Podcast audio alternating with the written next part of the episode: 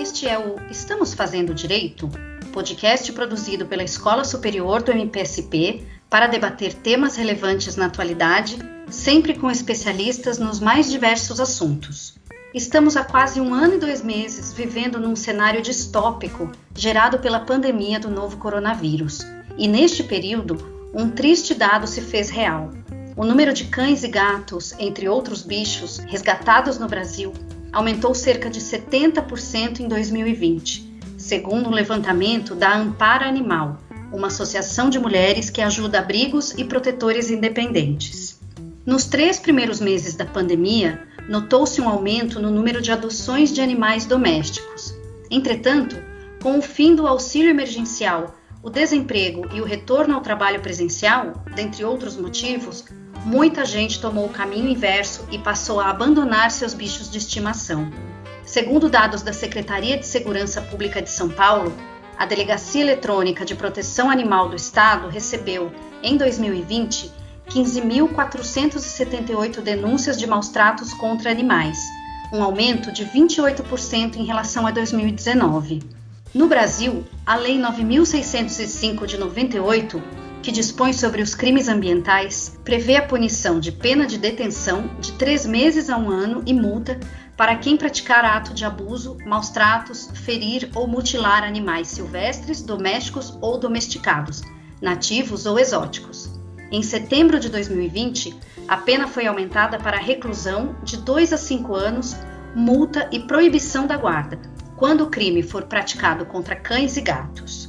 O que ainda pode ser feito para conter o número de animais abandonados? A punição para os infratores é eficaz? Quais políticas públicas ainda devem ser implementadas para uma maior garantia dos direitos dos animais? Para responder essas e outras perguntas, Participam deste programa Heloísa Baissardo Gagliardi, promotora de justiça do MPSP, e Tagore Trajano, advogado e professor adjunto da Universidade Federal da Bahia. Respeitando o distanciamento social, a gravação foi realizada remotamente. E aí, estamos fazendo direito?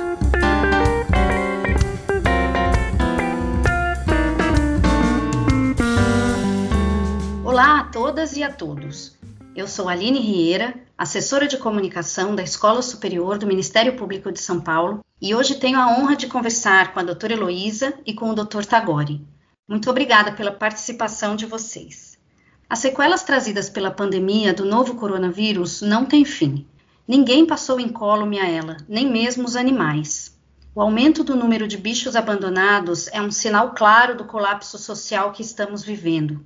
Dr. Tagore, de que forma poder público, ONGs, empresas privadas e os cidadãos podem atuar para que o abandono de animais cesse no país? Inicialmente, Aline, eu queria agradecer o convite do, da Escola do Ministério Público para participar desse programa. Segundo, eu quero dizer que esse debate não é um debate novo, não é um debate que se inicia com a pandemia. É um debate que vai discutir a ideia de saúde única, uma saúde para humanos e para não humanos. Os animais errantes, animais de rua, têm não só sido pauta de políticas públicas, especialmente municipais, como estaduais, há alguns anos. Eu posso aqui citar dois grandes doutrinadores sobre o tema. Um promotor aqui do Ministério Público da Bahia, o Luciano Rocha Santana, e o Tiago Pires de Oliveira, doutorando aí da Universidade de São Paulo, escreveram um livro perguntando o que seria essa saúde que engloba os animais. E qual seria o papel desses animais errantes, esses animais de rua, na saúde não só de humanos, mas de toda a população que está ao seu redor. E eu vou dizer uma coisa para vocês. O resultado, ele foi um resultado até chocante para o que a gente poderia dizer. Por quê? Porque se a gente perceber, o problema dos animais de rua inicia com o problema da venda de animais domésticos. É bom que a gente trate aqui nesse podcast uma questão muito séria, ainda mais nesse momento com tantas festas e tanto é, tanta motivação para se perceber um animal como mais um membro da família, a gente se questiona: o animal é um membro é familiar ou é um objeto que a gente pode comprar, distribuir e comercializar? Essa é a pergunta que os animais de rua trazem para a gente. Por quê? Porque na maioria das vezes, quando a gente chega à ponta, né, de encontrar um animal na rua, é, um pet na rua, é porque ou ele foi comercializado ilegalmente, ou porque ele foi percebido como objeto dentro dessas famílias e que automaticamente, quando não mais o interessava, ele foi descartado. Então é importante que a gente faça uma reflexão nessa sua primeira pergunta, uma reflexão sobre o papel do animal naquele nosso meio é, social e familiar e principalmente se ele vai ser percebido como mais um elemento daquele grande conjunto porque senão esse questionamento vai sempre ser feito e a gente vai ter que acabar tentando responder isso com políticas de esterilização ou políticas de castração, que não resolvem o problema principal, que é porque temos tantos animais de rua é, nas grandes cidades, nos grandes centros. Perfeito. E além do aumento dos casos de maus tratos contra animais, como a gente acabou de falar, a pandemia também provocou o aumento dos casos de violência doméstica e familiar contra a mulher. Inúmeras pesquisas dão conta de que ambas as agressões estão relacionadas. Doutora Heloísa, como se explica a relação entre esses dois tipos de violência? Boa tarde a todos. Primeiro, eu gostaria de agradecer o convite né, da Escola Superior do Ministério Público aqui de São Paulo Aproveito para parabenizar o excelente trabalho que o Dr. Paulo está desenvolvendo junto à escola, né? Trazendo sempre temas muito recentes, muito atuais. Bom, de fato, Aline, infelizmente, a pandemia, né, por conta do isolamento, ela trouxe um aumento do número de denúncias de violência contra a mulher. Só para a gente ter uma ideia, eu fiz um levantamento dos dados da Ouvidoria Nacional de Direitos Humanos e constatei um aumento aí de mais de 37% entre abril de 2019 e abril de 2020 de registros formais, né, de mulheres vítimas de violência. E esse aumento expressivo, como eu disse, se deve, sem dúvida, a maior contato né, do agressor com as suas vítimas. Já é muito comum, né, esses estudos, é muito divulgados, o link, a gente chama de teoria do link, ou teoria do elo, entre a violência contra o animal e a violência contra a mulher. Tá? O mundo inteiro tem dados e registros, e isso só reforça mais a importância da gente encarar o crime de maus tratos não como um crime menor, né, um crime menos grave. Pelo contrário, toda autoridade que é chamada para investigar um crime de maus tratos, ela tem que ter um olhar mais crítico, mais profundo, mais atento. Por quê? Porque por trás daquele maus tratos, a gente pode identificar outras vítimas na casa, em especial outros vulneráveis, como a mulher, o idoso e a criança, nessa ordem. Então, teve um, um, estudo né, até interessante na década de 90, e um caso de muita repercussão na Filadélfia, em que uma criança de apenas 4 anos ela foi espancada até a morte, em 99, pelo pai. E aí as autoridades, quando foram chamadas para investigar, verificaram que havia naquela mesma casa uma denúncia anterior de maus tratos contra o cão da família, né? Então, isso só reforça como um serviço de controle de zoonose, como serviço é, da própria polícia, né, como esse trabalho de dar uma atenção para os casos de maus tratos, ele é importante, Aline, porque por vezes a gente poderia prevenir outros tipos de violência. E ontem, curiosamente, conversando com uma amiga, né, cujo trabalho de mestrado é exatamente essa, essa relação entre a violência doméstica e a violência animal, a gente estava conversando os motivos né, que, que, que levam uma pessoa a agredir o animal dentro de um contexto de violência doméstica. E uma parte é porque o agressor ele é realmente intolerante, ele quer descontar a sua raiva no animal. Uma outra parte é porque o animal dentro da casa tem um comportamento indesejado. Então, ele latiu, fez xixi onde não devia e o agressor desconta no animal. Mas a maior parte dos casos, cerca de 50% do agressor que atinge, que agride um animal dentro de um, de um contexto de violência doméstica, o objetivo dele é atingir a própria vítima. Por quê? Porque é como o doutor Tagore falou, o animal hoje na sociedade, ele tem um espaço totalmente diferente, né, doutor? A gente fala até da família multiespécie, né? Hoje a gente vê nos perfis, nas redes sociais, na fotinho do WhatsApp, o pai, a mãe, o filho e o cachorro, né? Então, o cachorro adquire um status diferente, né? Não é aquele animal que a pessoa adquiria meramente para proteção da casa, não. Ele tem um cantinho dentro da casa, ele tem um espaço dentro da casa, ele é um ente querido dentro da casa. Então, o agressor da violência doméstica, obviamente, ele vai atingir, ele vai agredir o cachorro com o nítido propósito de intimidar a sua companheira, para que ela não o denuncie, para inibir algum comportamento dela. E só para finalizar essa questão da violência doméstica, é importante que a gente também verifique que esse lar que, que ocorre a violência né, contra o animal, que é um lar caótico, que é um lar que chama a atenção, ele vai contribuir para aquilo que a gente chama de ciclos de violência. Porque uma criança que vê o pai agredindo a mãe, que vê o pai agredindo o cachorro, é uma criança que vai ter uma personalidade cada vez com uma, menos sensibilidade para a causa e vai se tornar um adulto provavelmente violento e que tende a repetir o comportamento violento do pai, tá? Ou com relação à mãe, ou com relação ao animal. Então, aí é a importância que as autoridades têm de verificar o crime de maus tratos não como um crime menor, tá? Verificar que maus tratos é um sinal de alerta dentro daquela casa.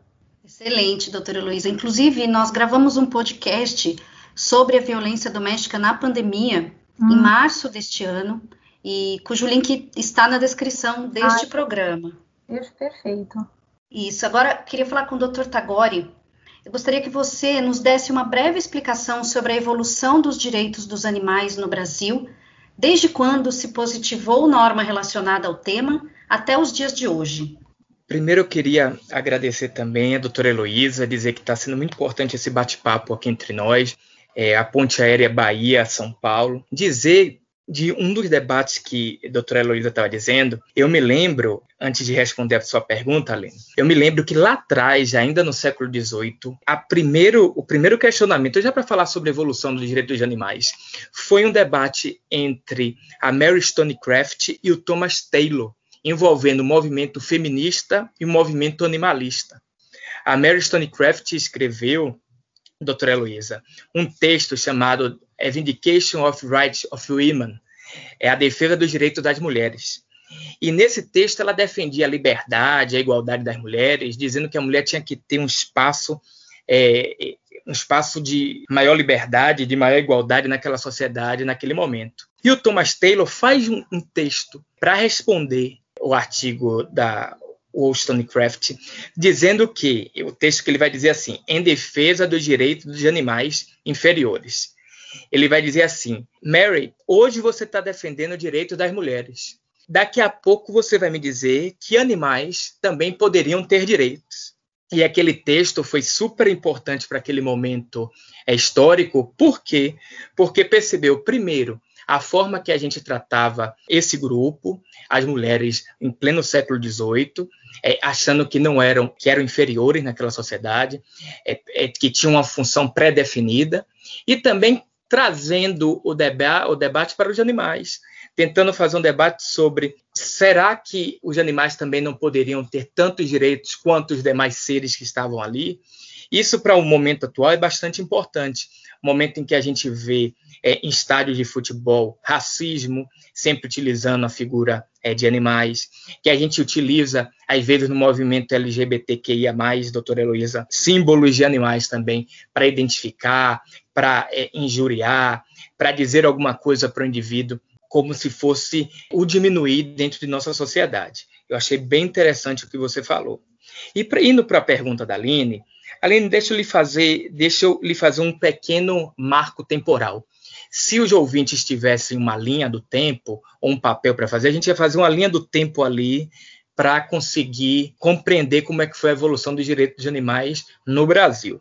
O Dr. Laerte Levay, a qual agradeço o convite também por estar aqui, ele no seu livro, ele tem um livro clássico sobre direitos de animais. Em seu livro, ele identifica é, lá ainda no final do século XIX, ele identifica uma lei é, paulista como uma das primeiras leis é, que vão discutir direitos dos animais no Brasil. Por quê? Olha, segundo, segundo o raciocínio do professor Laerte Levay. Ele vai dizer assim, que no momento em que a industrialização chegou ao Brasil, em que as cidades estavam se desenvolvendo no Brasil, foi importante a utilização dos animais de tração, principalmente em grandes polos, como a cidade de São Paulo. E a utilização desses animais de tração estavam gerando uma série de maus tratos, é, crueldades, e utilização desse tipo de animal nessa sociedade em que foi obrigada as cidades, principalmente nesse estado, a pensar políticas, políticas públicas e legislações a fim de proteger o mau uso desse animal nas grandes cidades. Então, Laerte ele vai dizer que ali estava o embrião do surgimento das leis de proteção animal no Brasil. Porque a proteção do animal que fazia com que a industrialização chegasse ao nosso país seria também a proteção dos animais como um todo. A partir daí, a gente pode identificar uma sequência de legislações que vão trazer para o Brasil a defesa dos animais. E eu posso aqui citar, logo depois de um pouco, o decreto 24.645 de 34, que vai, que vai debater é, dentro de nosso ordenamento o que seriam maus tratos para os animais. Mas para chegar a esse debate, é importante que eu faça uma pequena introdução para dizer para vocês como foi essa evolução. Primeiro, entender que as sociedades de proteção animal fizeram um papel importantíssimo para a criação de legislações de proteção animal no Brasil. E por quê? Vamos fazer aqui um entendimento geral sobre o direito animal como um todo. Primeiro, é, os animais começaram a ter proteção jurídica, doutora Heloísa, porque naquele determinado animal teria algum tipo de interesse humano. Então, os animais eram bravios, né? É, os animais se encontravam na floresta, e quando a gente começou a pensar o interesse humano naquele animal, a gente começou a pensar, como eu falei no caso é dos animais de tração, um tipo de direito para aquele animal. Então, geralmente, é, isso começou com a, denomina, a denominação de animais domésticos ou domesticados. Os animais bravios eram encontrados na floresta, como eu falei, e eram coisas de ninguém, ou seja, quem fosse naquele ambiente poderia se apropriar daquele animal. Mas aquela pessoa que domesticou aquele animal, que o trouxe para seu seio mais próximo, aquela pessoa deu um valor àquele animal dê um valor humano àquele animal, seja um de tração para arar sua terra na agricultura, seja um animal para locomover grandes, se locomover em grandes distâncias, seja para sua alimentação e evitar que você se embrenhasse na selva por muito tempo e precisasse caçar. Então, esses animais domesticados deixam de ser bravios para ter uma consideração jurídica. E, principalmente, esses animais vão aparecer nesse decreto, no decreto 24.645, de 34, que vai discutir quais seriam os tipos de maus tratos, né? É, quais seriam os tipos é, de maus tratos existentes no país. E aqui no artigo 3 a gente teria vários tipos, vários conceitos, né? Teríamos praticar ato de abuso ou crueldade em qualquer animal, manter animais em lugares antigênicos, obrigar animais a trabalhos excessivos ou superiores, golpear ou ferir ou mutilar animais, abandonar animais doentes ou feridos, não dar uma morte rápida a um animal, abater para o consumo ou fazer trabalhar animais em período de gestação. Esse, esse decreto ele tem mais de 31 incisos dizendo que seria maus tratos para, para animais. E o mais importante desse momento é que ele vai estabelecer, dentro desse marco jurídico brasileiro, um momento em que os animais poderiam também ser representados em juízo pelas associações que eu falei, associações de proteção aos animais, e pelo Ministério Público, doutora Heloísa. Seriam os representantes dos animais em juízo, está lá no artigo 2 parágrafo 3 desse decreto. Entendeu? Esse foi, foi um marco ainda no momento em que a gente pensava os animais como recursos inesgotáveis dentro de um pensamento ambiental. Aí, logo depois daí, a gente vai ter Código Florestal, vai ter lei para experimentação animal. Mas o grande marco de proteção dos animais no Brasil vai ser a Constituição de 1988. E aqui eu queria fazer um, um pontuar a importância da Constituição de 88 para a defesa dos animais. O Fábio Feldman, paulista, deputado constituinte, foi deputado federal por três vezes aqui na cidade de São Paulo, ele diz que a Constituição de 88 foi um marco na defesa dos animais.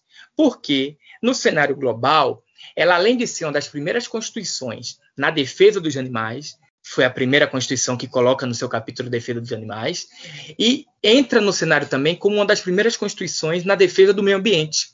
Na época só tinha Portugal, Espanha e Grécia falando alguma coisa. Então, quando o, a gente pensou, o, o, Fábio vai dizer, né? Quando se pensou colocar ali no artigo 225, parágrafo 1, inciso 7, a defesa dos animais, de sua biodiversidade e contra o tratamento cruel, fez com que, a partir de então, Aline, a gente tivesse decisões do Supremo Tribunal Federal que protegesse os animais.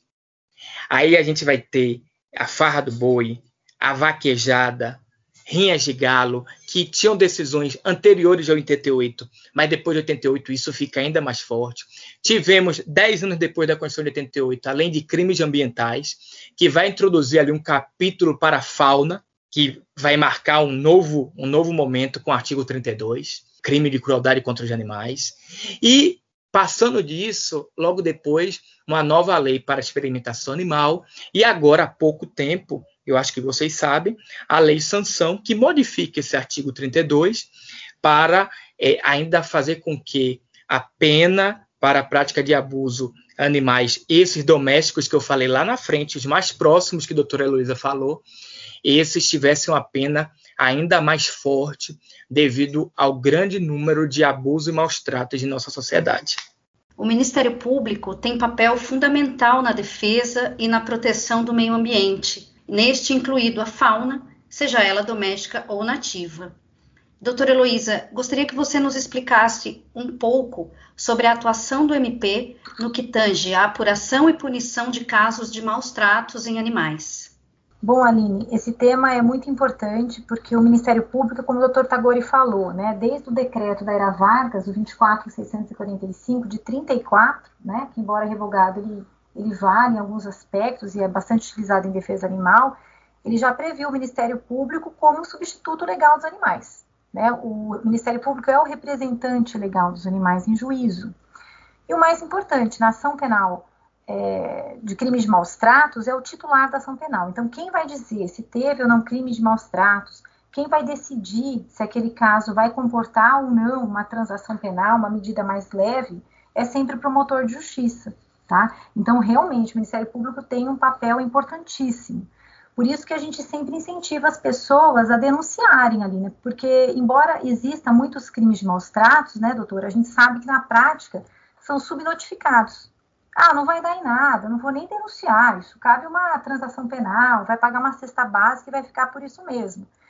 Eu queria aproveitar esse espaço para desmistificar um pouquinho isso. Realmente, a, a pena é muito leve, três meses a um ano, para o crime de maus tratos.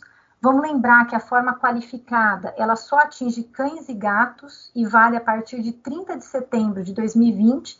Então, maus tratos é, contra cães e gatos praticados antes dessa alteração e todo maus tratos aos animais praticado por outras espécies de animais, eles são realmente considerados delitos de menor potencial ofensivo. Agora eu pergunto, e por que, que a transação penal tem que ser uma medida tão branda, né, doutor Tagore? Por quê? Será que o Ministério Público é obrigado a fazer a transação penal? Será que a transação penal tem que ser sinônimo de pagar 50, 100 reais e ficar por isso mesmo? Não. Então, o promotor ele pode perfeitamente, e eu já fiz isso inúmeras vezes, se recusar a fazer a transação penal. Embora o crime comporte, embora o autor seja primário, Olha, nesse caso específico, a extrema frieza moral, a crueldade do agente demonstram que a transação penal não é a medida socialmente adequada para prevenção e reparação do crime. E eu me recusava, não vou propor transação penal, não é caso, tá? E oferecia denúncia. Uh, nas hipóteses que a gente propõe a transação penal, vamos lembrar que a transação penal não é sinônimo de cesta básica. O promotor pode propor uma transação penal de seis meses de serviços comunitários. Vamos lembrar que para propor a transação penal, existe na lei ambiental, na 9.605, artigo 27, como condição para fazer a transação penal a prévia reparação do dano. Então, aquele cachorrinho ficou meses no hospital, teve gastos com remédio, etc. Eu posso, então, se eu for propor a transação penal para o autor dos maus tratos, falar, fulano, primeiro você vai reparar todo o dano que você causou. E depois eu vou te fazer a proposta de transação, que não precisa ser uma proposta pífia, tá bom? Então, acho que tem que desmistificar um pouco isso. A gente tem uma lei branda, mas tem como trabalhar dentro dessa lei branda. Lembrar também, né, doutor Tagore, que quando a gente tem maus tratos contra vários animais, essas penas vão ser somadas. Então, não é um crime de maus tratos. Ela pode configurar um cúmulo material. Então, várias vezes eu tinha vários animais maltratados, eu pedia para o reconhecimento de cada crime como se fosse um crime único, em cúmulo material, e a redistribuição para a justiça comum. Então, tirava do juizado de pequenas causas. Bom, na hipótese, vamos supor, de não caber a transação penal, o autor não aceitar, o promotor de justiça ele vai denunciar fazendo um caminho bem rápido, tá? E a pessoa ainda vai admitir, a pessoa ainda pode ter um outro benefício, que é a suspensão condicional do processo.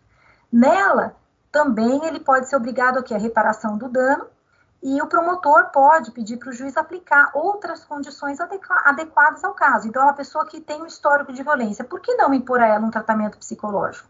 Tá? Então, tudo vai depender. Eu acho que dentro da lei, a gente tem ferramentas para melhorar a sua utilização.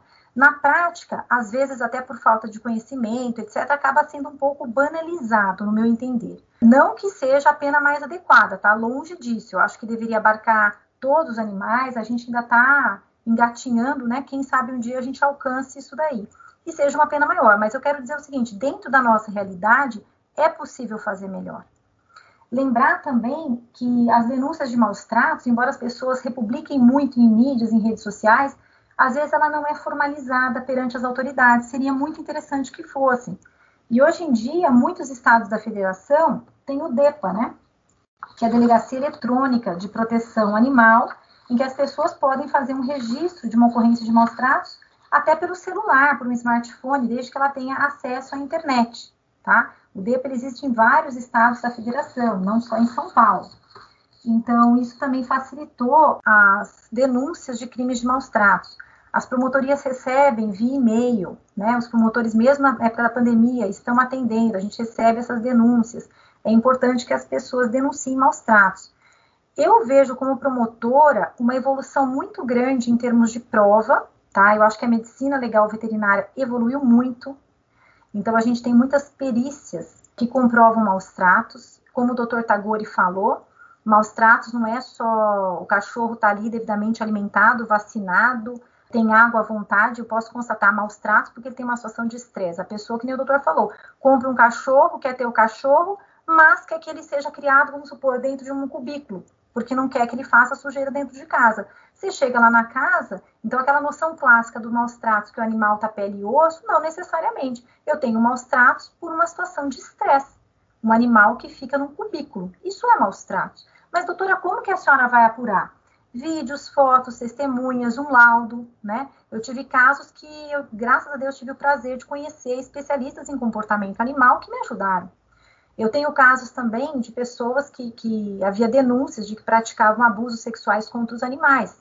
Veja, foge daquele caso padrão, né, Aline, que a gente está acostumada a maus tratos, é, ah, mas ele estava bem, doutor, ele tinha ração e água à vontade. Então, assim, só que o animal que está sendo objeto de um abuso, né, sexual, por exemplo, ele não é necessariamente é, maltratado no sentido nutricional. Pelo contrário, o dono até cuida bem dele só que ele vai ter outros, outros danos, outros sinais de maus tratos. E aí foi até recentemente uma veterinária, uma colega minha, queria uma orientação, falei, Luiz, eu estou atendendo um cachorro, atendo ele desde filhote, e eu tenho sérias suspeitas que ele está sendo abusado sexualmente pelo dono. O dono cuida bem, está vacinado, está castrado, está bem nutrido, só que eu tenho é, fissuras ali, é, lesões anais, como é que eu faço? E a gente estava conversando como que ela faria para fazer essa prova. Então, em termos de evolução, eu vejo muita evolução de prova, de denúncias e um desestímulo das pessoas de denunciar por conta da pena, que realmente eu concordo, é uma pena pequena.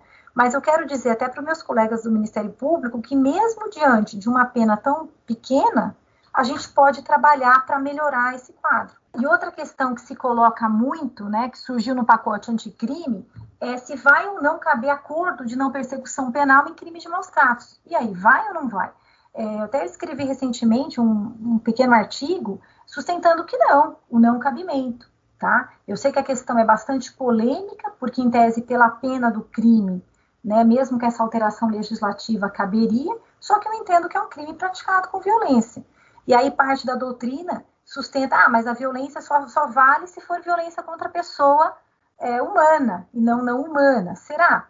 Né? A partir do momento que eu tenho reconhecimento científico da ciência, que os animais são dotados, são seres sensíveis, capazes de sentir dor, capazes de sentir raiva, capazes de sentir amor, saudade, quer dizer, eles têm sentimentos próprios e típicos de humanos.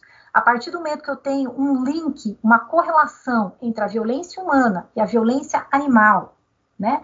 A partir do momento que eu tenho todas essas perspectivas, será que caberia acordo de não perseguição? Será que a medida é suficiente, adequada? Né? Lógico que cada caso é um caso, vai ser analisado no caso concreto, mas eu acho que a primeira resposta é do não cabimento.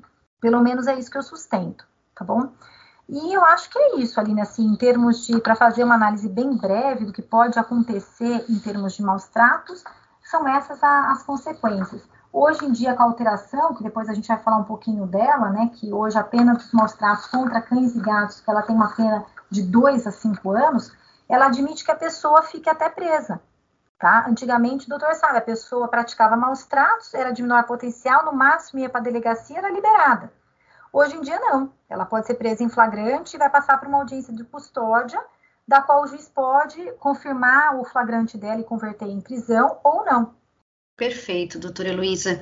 E eu queria perguntar para o doutor Tagore, aproveitando que a doutora Heloísa falou sobre as penas, né, para quem pratica crimes de maus tratos contra animais, você as considera justas ou injustas? A doutora Heloísa já deu a opinião dela a respeito disso. E ainda, você acha que elas cumprem a função de punição e de prevenção de futuros crimes? Eu estava aqui escutando e eu, eu estava aqui pensando que doutora Heloísa foi no ponto, né? Deixa eu pontuar aqui alguma, algumas questões nesse início. Eu queria convidar cada um dos ouvintes que estão aqui para se aprofundar cada um desses temas que a doutora Heloísa trouxe para a gente. Tem uma revista, Revista Brasileira de Direito Animal, e Revista Latino-Americana de Direito da Natureza e dos Animais. Nessa revista, a gente pode encontrar textos falando sobre a conexão da violência contra animais e violência contra seres humanos. Em um desses textos, a Rebecca Buchieri vai dizer assim: existe um sinal comportamental de alerta que serve como indicador da futura propensão de um indivíduo para a violência, ainda que um sinal de alerta raramente incorporado à estrutura legal, jurídica, usada para determinar um crime. Mas com certeza, quem trata o animal com bondade tem uma bondade em seu próprio caráter. Essa analogia que vem do senso comum, que a gente percebe, ó, como é que a gente como é que causou um tipo de tratamento desse animal, foi o que foi inserido na lei sanção, que você me pergunta, Aline. O que foi que aconteceu na lei sanção?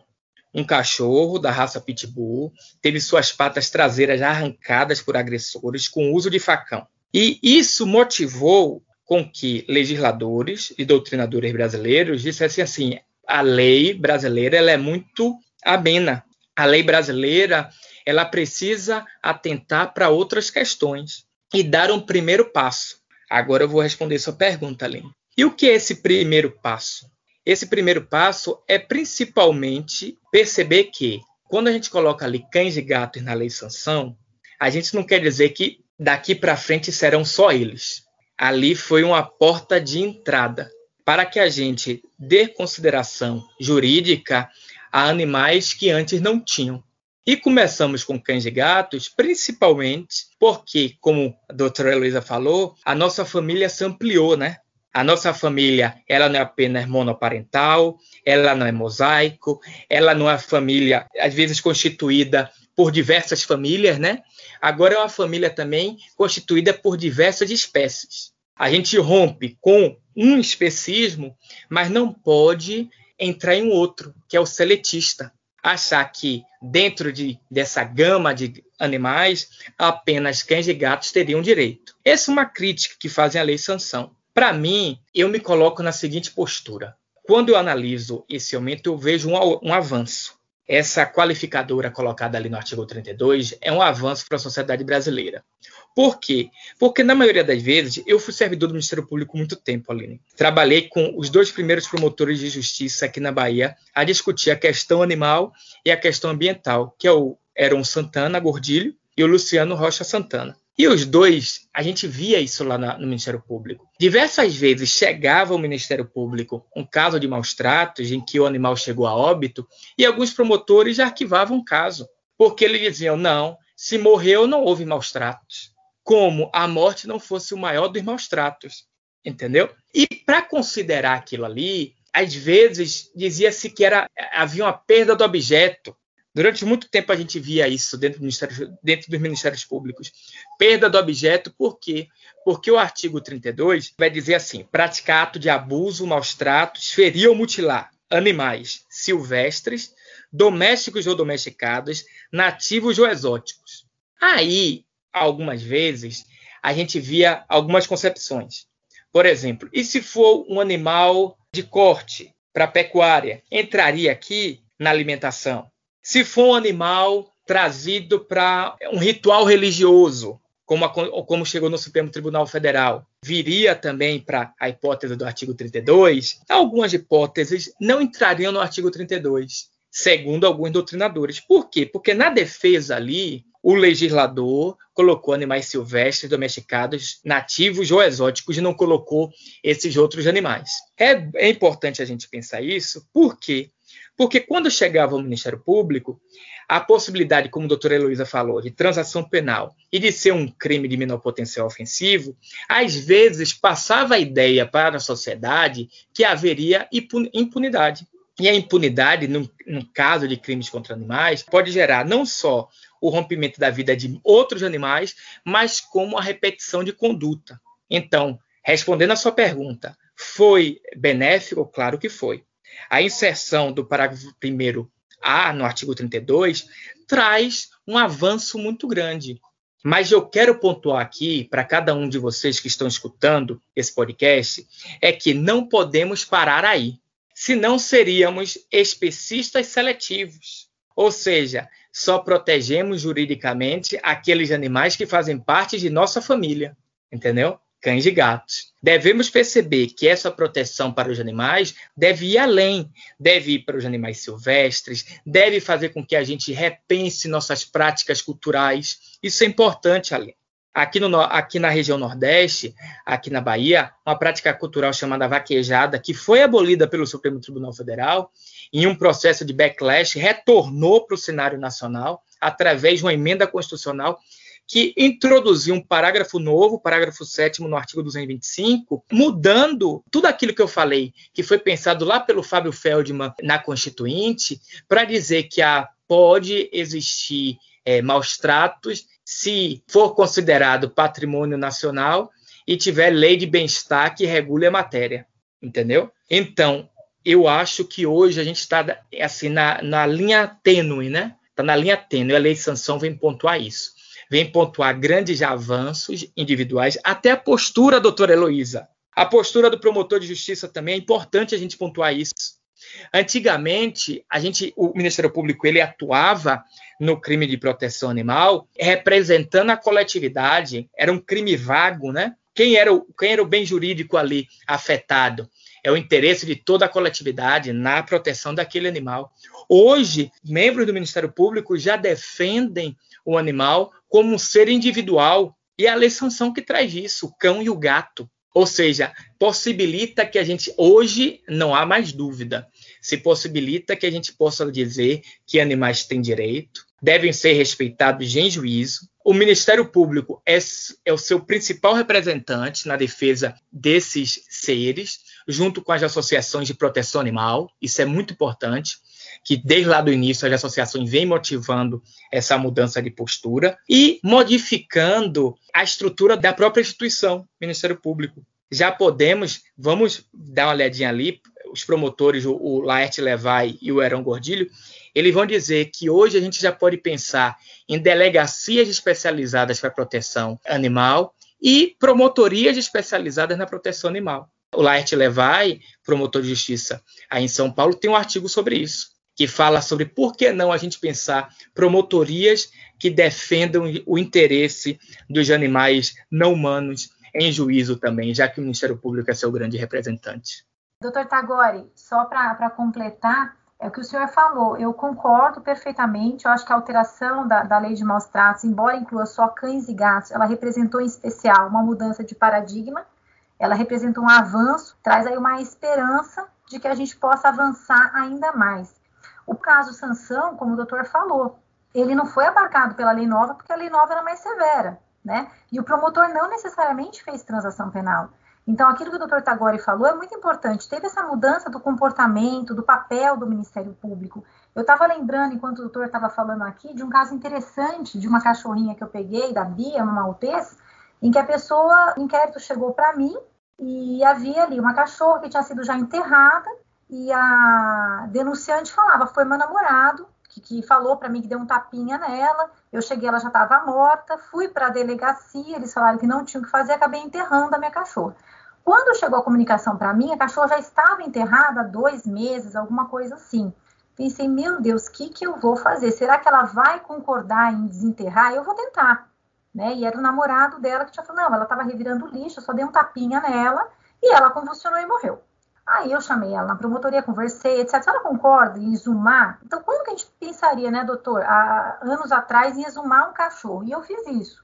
Pedi é, o apoio aí de um médico veterinário da USP, doutor Paulo Maior, que é um grande veterinário, professor da Faculdade de Medicina aqui da USP, e ele concordou. Falei, ah, eu vou tentar, falei, vamos tentar, ver se ela concorda em exumar. A gente exumou, passou por um exame, uma tomo, e realmente eu consegui a prova que eu queria. Ou seja, o animal teve uma fratura na região occipital, ou seja, não foi um tapinha.